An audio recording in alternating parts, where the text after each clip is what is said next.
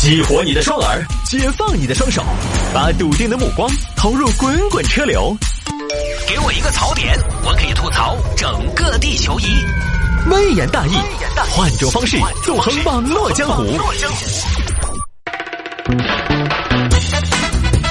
欢迎各位继续回到今天的微言大义。来吧，有听众朋友说，摆下三人攀爬巨蟒峰，打二十六枚岩钉，被判连带赔偿六百万。也太刺激了，赔六百万！爬青城后山门票只要二十，我觉得爬巨蟒峰啊都没有赔六百万刺激。这个事情呢，简单打一下嘛，剧情啊，它是发生在江西上饶。江西上饶有一个著名景点三清山，三清山呢有巨蟒峰，巨蟒峰是那种大家在网上搜一下，你就在影视作品里边肯定看到过，我记得是《红楼梦》还是什么。《红楼梦》好像不是，《红楼梦》是哪个山啊？反正还是《西游记》啊。那个巨蟒峰应该是入过境的，经常入境巨蟒峰。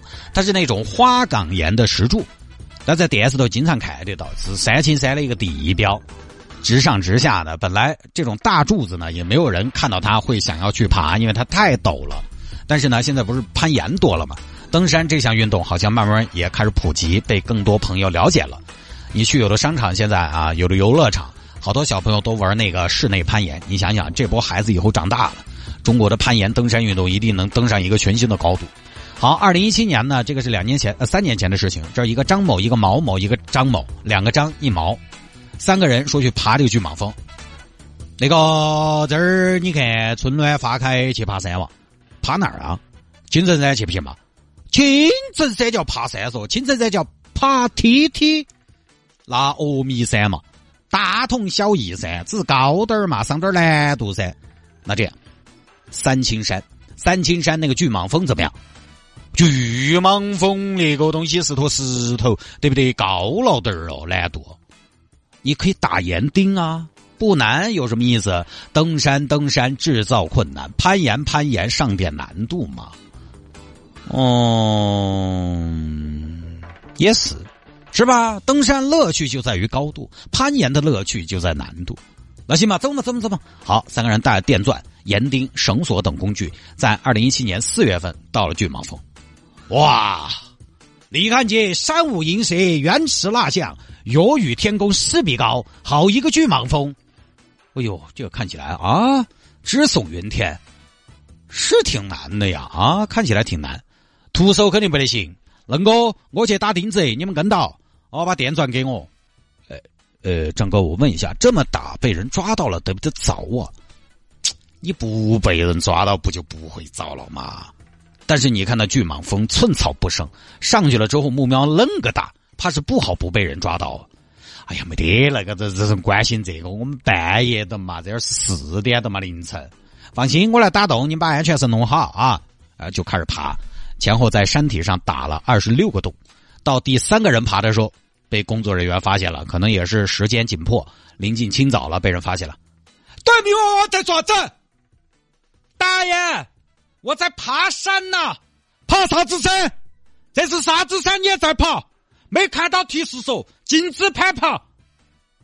哎呀，大爷，那那怎么弄啊？我来都来了，我大爷，要不我上去了再下来？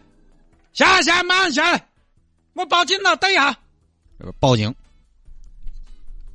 喂，幺幺零，这儿有人违规攀爬巨蟒峰，三个人都在山上，啊，马上被包围了啊！下面已经被包围了，这一看啊，张哥，这要咋整呢？别担心，他们上不来。呃，但是张哥，我们也下不去的嘛。也是，不过这种对峙比的是耐心，看谁耗得过谁。张哥，你觉得哪个耗得过哪个？我们这儿你看，方寸之地又没得水，又没得吃的。你该不会觉得我们还有一定的胜算吧？你说的也是啊，不然我们还是下去算了嘛。我觉得爬下山嘛，我们也没啥子恶意，应该不至于遭好凶嘛。也是，我查了一下，以前类似的案子都是批评教育，是不是？批评教育，哎呀，早说嘛，批评教育爬是怕嘛，下去走，下去就被抓了。说吧，为什么来爬山？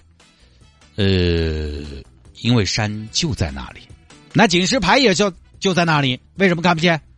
那么多可以爬的山，你们不爬啊？你们要上天呐？偏偏爬这种不让爬的山。警官，因为我们登山本来就是一种挑战，挑战不可能，挑战极限，挑战竞技。好啊，挑战了就有输赢，就要付出代价。怎么上去的？打钉子，打钉子！你们在掩体上打了钉子。是啊，这个山徒手上不去的嘛。哈哈，你们糟了！小谢，赶紧请上饶地质局的谢专家过来评估一下破坏情况。专家过来一看，呃，这个这个打了好多个钉子，二十六颗。哎，糟了糟了糟了！谢专家怎么呢？你看，这个山体看起来坚固，但实际上很脆弱。它之所以能长成今天这个样子，就是因为它太脆弱，风化导致的。那您的意思是？我的意思是，打钉子会对岩体造成无法修复的破坏啊！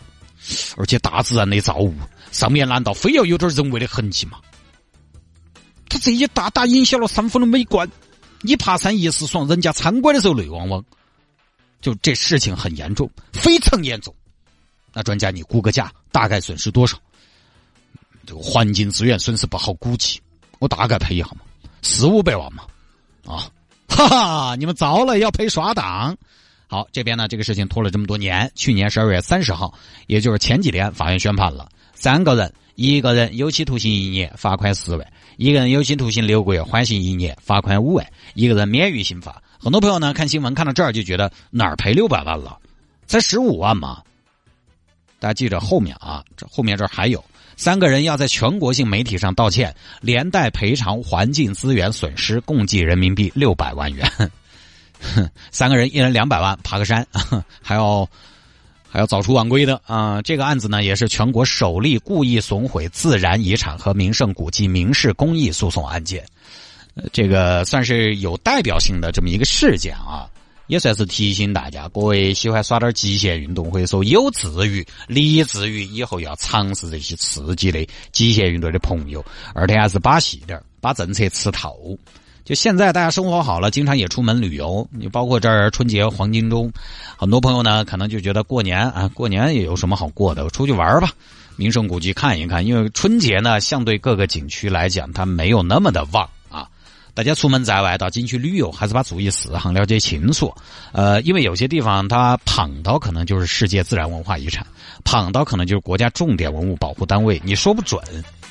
啊，这个事情其实如果如果现场没有明确的告知的话，我估计可能全国起码有一半的朋友他不会想到不能在上边打钉子。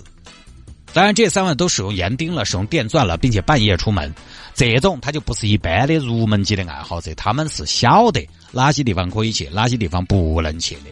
但是换做是完全不在业内的、没有接触过的，可能还真的不知道不能在上面打钉子。那不你在我们眼里边，它不就是个大石头嘛？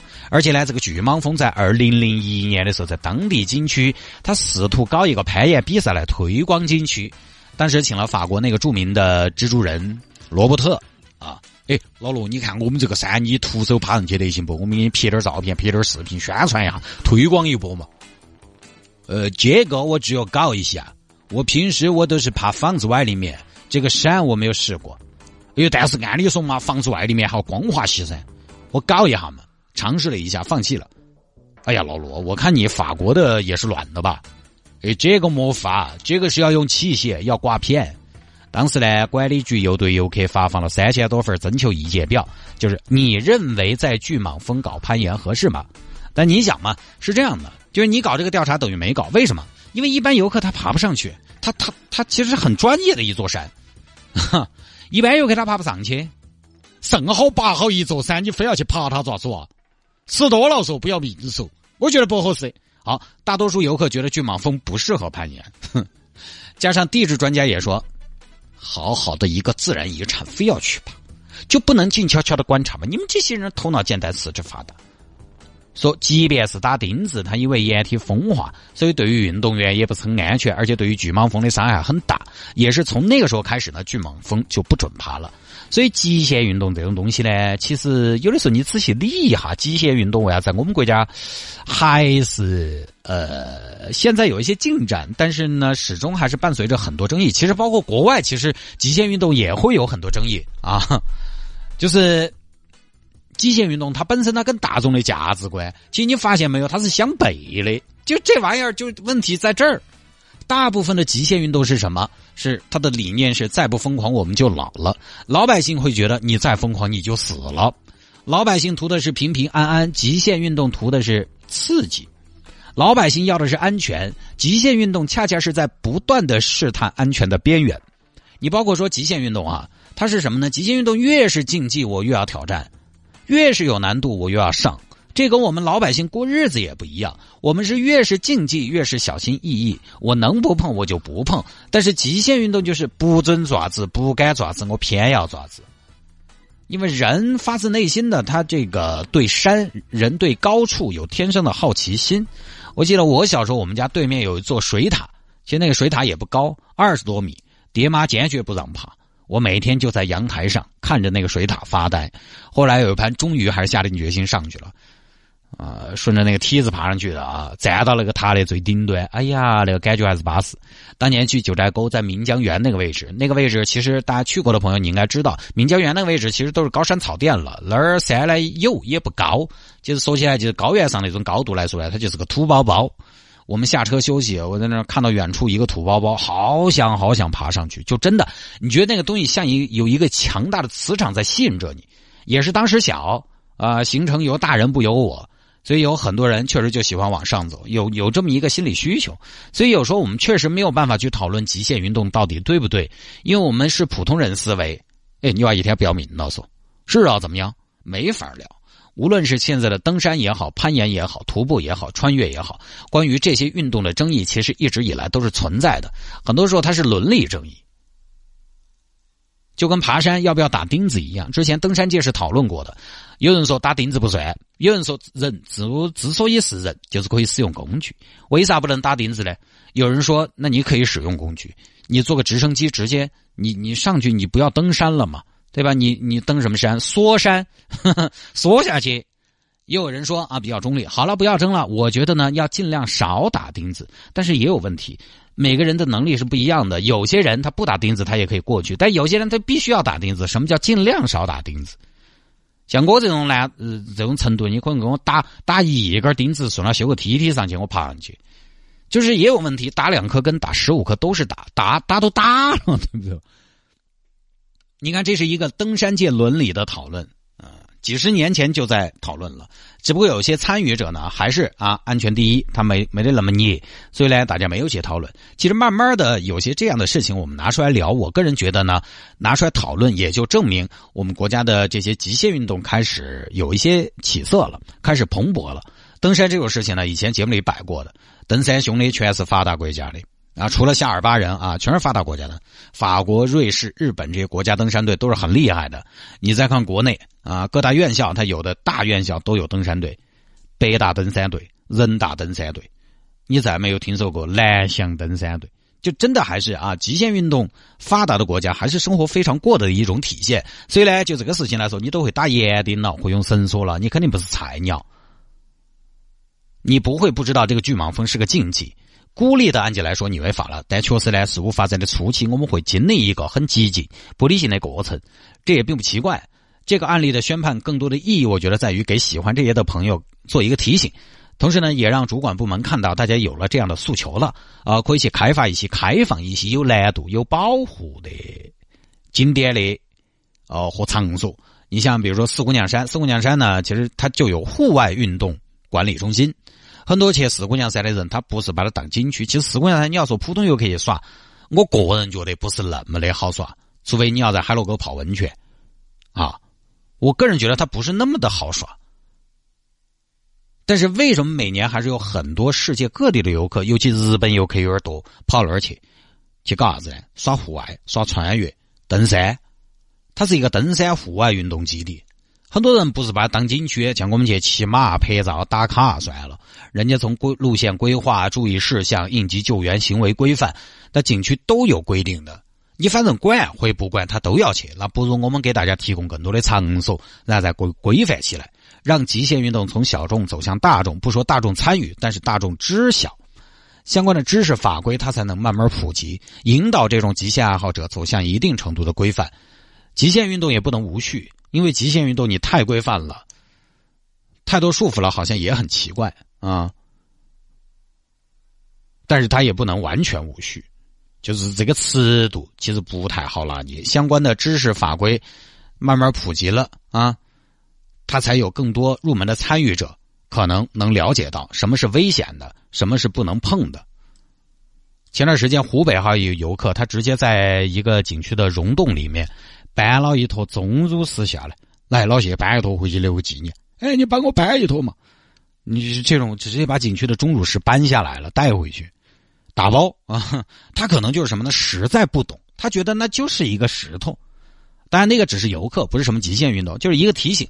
出去了，大家手不要牵翻。大多数老百姓，我们旅游景区啊，走马观花，看看就好。我觉得我们的生活中呢，还是要学会留白、留遗憾，而不是把万事万物，只要我喜欢，我就一定想到要征服它，想要把它占为己己有。你说早些年大家去看萤火虫，很多朋友他拿个台台拐拐装回来，当然那个时候多嘛，装点也没得啥子。但是你想一下，就是他那个动机是光看不爽，我还要抓到瓶子罐子里边带回来才安逸，我才不虚此行。其实你就看一下，他就完了嘛。你要再看，你你再去嘛。有些东西。就是因为看一次不容易，才格外好看，才分外的美丽。天天看，你自己也觉得没什么意思。海边的人他不会天天被大海震撼，山里的人也不会天天为雪山而倾倒。漂洋过海来看你，你当然很重要，但是漂洋过海也很重要。甚至有一天，我的心里没有你了，真正对我重要的是，我曾经漂洋过海去看过一个人，而这个人是谁，在某年之后，其实已经不重要了。人一辈子跟很多东西，无论是人和事，跟大多数的人和事，我们都只是跟他们打个招呼、擦肩而已，没有那么的深沉，也没有什么东西是可以一直捏到手里边不松的。要搬钟乳石那个游客，你你搬了，你能保证把他带回家吗？你可能在路上就丢了，就不晓得丢到哪儿去了。你即便搬回去了，你能真的你你真的有那么喜欢他吗？你问问自己，你没有。反正不管咋说啊，做啥子呢，都是以遵纪守法为前提。不多说了啊。